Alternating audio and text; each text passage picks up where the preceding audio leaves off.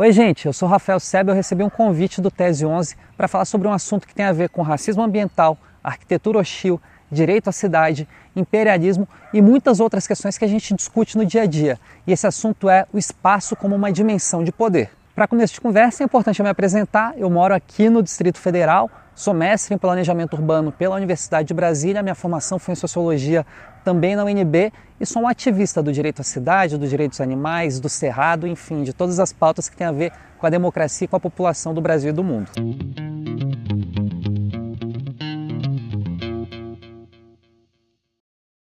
O primeiro conceito que eu quero conversar com vocês é especificamente sobre direito a cidade. Eu sei que muita gente já deve ter ouvido falar desse conceito, algumas pessoas devem inclusive ter um envolvimento mais ativo, mas muita gente nunca ouviu falar ou já ouviu falar e não entende direito o que, que é, afinal de contas é uma coisa um pouco abstrata. Como assim, a cidade como direito? O que, que isso significa na prática? Eu acho que é sempre mais fácil a gente falar dando exemplos. Eu quero que você pense se na sua cidade você tem direito a exercer a cidade plenamente no seu cotidiano. Você tem direito aí aos espaços de lazer que ela oferece, você tem direito a usufruir de todos os benefícios que ela traz, ou se você tem restrições no seu acesso à cidade. Provavelmente essa resposta depende de quem você é, da cor da sua pele, da renda que você tem, do lugar que você mora e de várias outras variáveis que performam uma série de injustiças e desigualdades nos centros urbanos e nas cidades como um todo. Eu gosto de pensar o direito à cidade a partir de três perspectivas diferentes. A primeira, mais intuitiva, é o direito de estar nos lugares, de estar na cidade, de transitar pela cidade, de aproveitar cada pedaço dela. E você tem várias restrições a esse direito. Uma restrição óbvia é a distância. Se você está longe de um local, você não tem o direito de acessar esse lugar, a não ser que você tenha um automóvel ou um transporte público que funcione.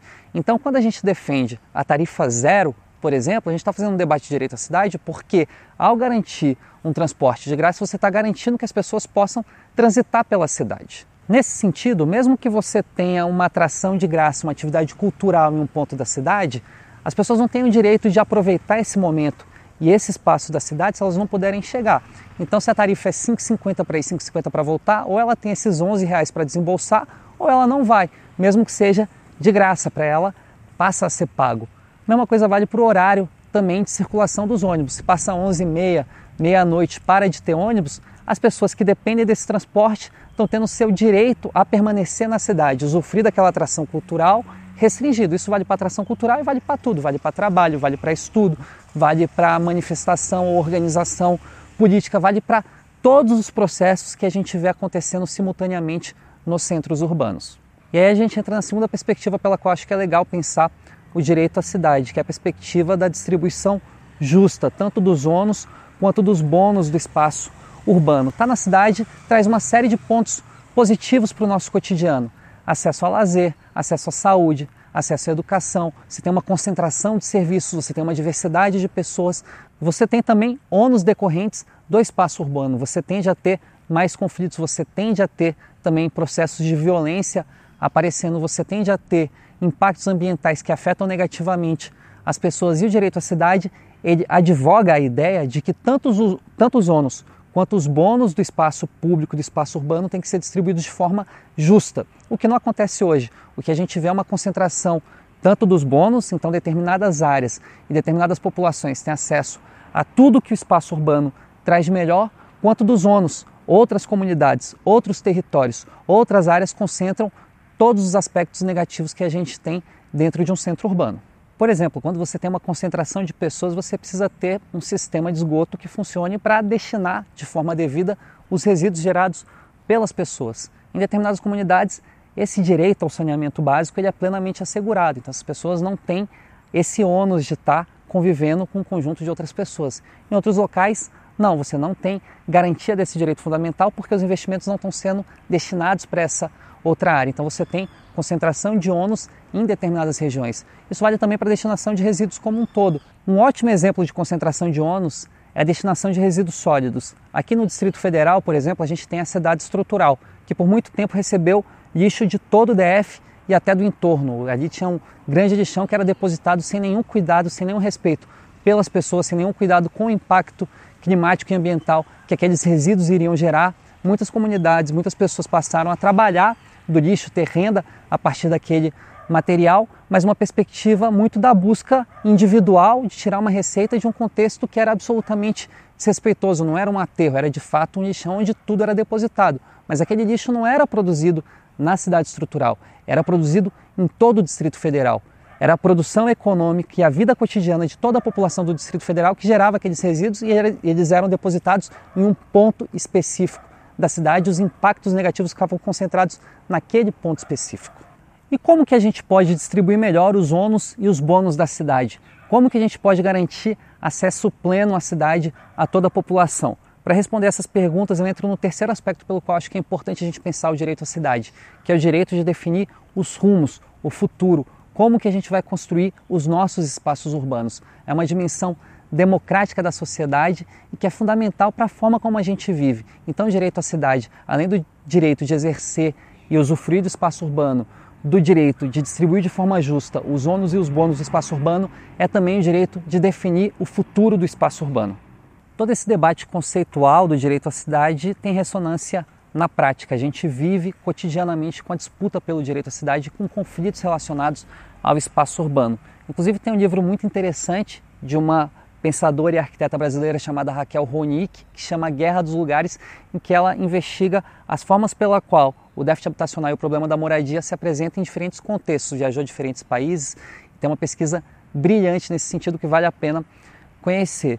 Nesse livro, Guerra dos Lugares, e em muitos outros, você consegue ver na prática como que existem processos de violência espacial, como que você tem processos de violentar comunidades e pessoas a partir do manejo e da organização do espaço. E aqui eu quero entrar em um assunto muito importante que é a relação umbilical entre espaço e poder. É muito comum nas ciências sociais a gente pesquisar o espaço ou a cidade como consequência de relações sociais. Então, como que o sistema capitalista molda e produz cidades, como que relações de poder ou interesse do capital financeiro molda a formação e a produção do espaço urbano. Mas também é muito importante que a gente investigue a forma como a cidade em si gera efeito e impacto nas pessoas, porque o espaço ele é ao mesmo tempo consequência e causa de fenômenos sociais. Nesse debate dos efeitos da arquitetura, dos efeitos da cidade, tem um conceito que tem ganhado muito destaque, que é o conceito de arquitetura hostil, que são formas de você ter configurações espaciais voltadas para a violência contra pessoas. Uma imagem muito forte da arquitetura hostil e do combate a ela, que rodou a internet recentemente, foi a do padre Lancelotti com uma marreta quebrando blocos de concreto que estavam colocados em viadutos em São Paulo para que pessoas não pudessem se alojar naqueles lugares. Um outro exemplo, agora aqui do Distrito Federal, são as novas paradas de ônibus que o governador ibanês está colocando pela cidade, que tem esse banco fininho, curtinho, não é por acaso, é para que ninguém possa deitar ali. Essa noção de arquitetura hostil é interessante, porque ela tem uma escala micro, muito cotidiana mas ela faz parte de um processo maior de violência espacial. Inclusive, eu acho a palavra hostil muito leve, porque o que a gente está vendo são processos efetivamente de violência, não apenas de uma hostilidade contra determinados grupos. Quando a gente pensa na escala da cidade, por exemplo, colocar comunidades periféricas a 20, 30 quilômetros da região central é uma forma de violência espacial, porque você está usando o espaço como um elemento de segregação. Quando você bota uma tarifa de 5,50, 6, 7 reais, preços impeditivos 10, como é o caso do transporte para o entorno do Distrito Federal, você está tendo um processo de violência espacial, porque você está cerceando o direito de deslocamento das pessoas no espaço a partir de um critério de renda. Ou ainda no transporte público, quando você força as pessoas a viajarem sem conforto, apertadas, correndo risco. Esse é um processo de violência espacial porque elas estão inseridas em um contexto espacial que força elas a estarem em um processo violento contra o seu corpo para poder chegar no trabalho, chegar na escola, chegar em qualquer outro ponto que elas queiram acessar dentro da metrópole. E numa escala ainda maior, quando uma grande corporação compra minério que foi extraído de um território indígena e deixaria uma série de resíduos, contaminação dos rios com mercúrio, assassinato de comunidades inteiras, ela lucra e ela vai embora levando a acumulação e reproduzindo seu capital, você está tendo também uma forma de violência espacial, em que você está tirando riqueza de um determinado território e deixando ali todos os ônus decorrentes desse processo. E a essa altura você já deve ter reparado que esse debate tem tudo a ver com racismo ambiental também, porque quando a gente pensa em uma comunidade sendo devastada para extração de minério, a gente sabe que quem está ali não é a população branca, a gente sabe que quem está ali são comunidades que historicamente têm a sua vida desvalorizada em função da acumulação do capital. Quando você pensa, por exemplo, uma barragem que se rompeu e soterrou uma cidade, você não precisa ir lá para imaginar a cor das pessoas que ficaram debaixo da lama. E já que eu estou falando de um processo global de fluxos do capital, eu não posso deixar de comentar um autor brasileiro muito importante, o geógrafo professor Milton Santos. Para quem não conhece, tem que conhecer já é um dos grandes pensadores da intelectualidade brasileira e é um autor que formulou vários conceitos importantes para pensar o processo de globalização e o processo de evolução do capitalismo no século XXI. E não dá para eu falar de toda a obra do professor Milton Santos, inclusive porque preciso aprender mais sobre ele. É um, uma figura que você passa a vida estudando e ainda tem mais o que aprender, mas quero comentar duas categorias analíticas que são muito importantes para a gente pensar o espaço como poder, o direito à cidade, o racismo ambiental, a arquitetura hostil e tudo isso que eu discuti ao longo desse vídeo, que é a noção dos fixos e dos fluxos. Milton Santos tem o entendimento de que o espaço é composto não só pelas estruturas fixas, na cidade, os edifícios, as casas, as ruas, o semáforo, os postes, mas também por elementos fluxos, pelo que passa pelos fixos, inclusive as pessoas, mas também os veículos, a energia, o acesso à água, tudo que transita por entre os fixos. Pensar o espaço dessa forma é muito revolucionário porque nos permite refletir sobre os usos que a gente faz do espaço urbano. Às vezes a gente acha que para transformar a cidade a gente vai precisar fazer uma série de obras, transformar tudo, isso vai ser uma coisa muito difícil e não necessariamente. Às vezes só o que a gente precisa é pensar como que a gente quer ocupar os fixos que já existem. Da mesma forma que a Avenida Paulista ou o Eixão é um espaço ao longo da semana, quando você só tem carro passando por ali, um espaço diferente aos domingos, quando é proibido o trânsito de carros e a rua é ocupada por pessoas, o conjunto da cidade como um todo pode se transformar em um outro espaço a partir de outros usos e outros fluxos que a gente atribua a esses fixos. Do mesmo jeito que ao longo da semana você tem barulho, poluição, acidente, morte no Eixão, na Avenida Paulista, e nos domingos você tem a economia circulando, a economia local, você tem música, você tem gente sorrindo, você tem uma ocupação sustentável do espaço, você pode pensar a cidade como um todo, deixando para trás impactos negativos, injustiças e desigualdades e colocando no lugar usos que façam sentido e que tenham as pessoas como centro do processo. Inclusive subvertendo e ressignificando fixos que já existem na cidade.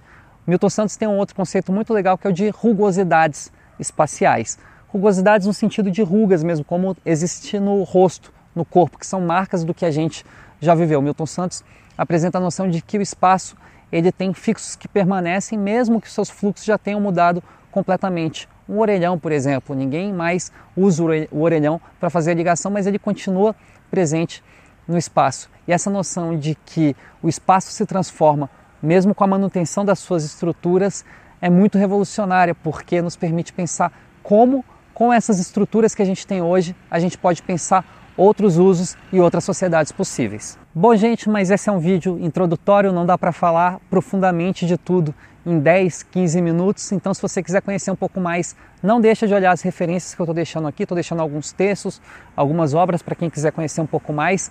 Pode me procurar nas redes sociais também, Rafael Seba, meu arroba é igual em todas as redes, Twitter, Instagram, até no TikTok. Pode mandar direct que a gente bate um papo, se tiver alguma sugestão de melhora ou alguma dúvida, enfim, alguma reflexão, estou super aberto e vamos junto repensar as nossas cidades, os nossos espaços e a nossa sociedade.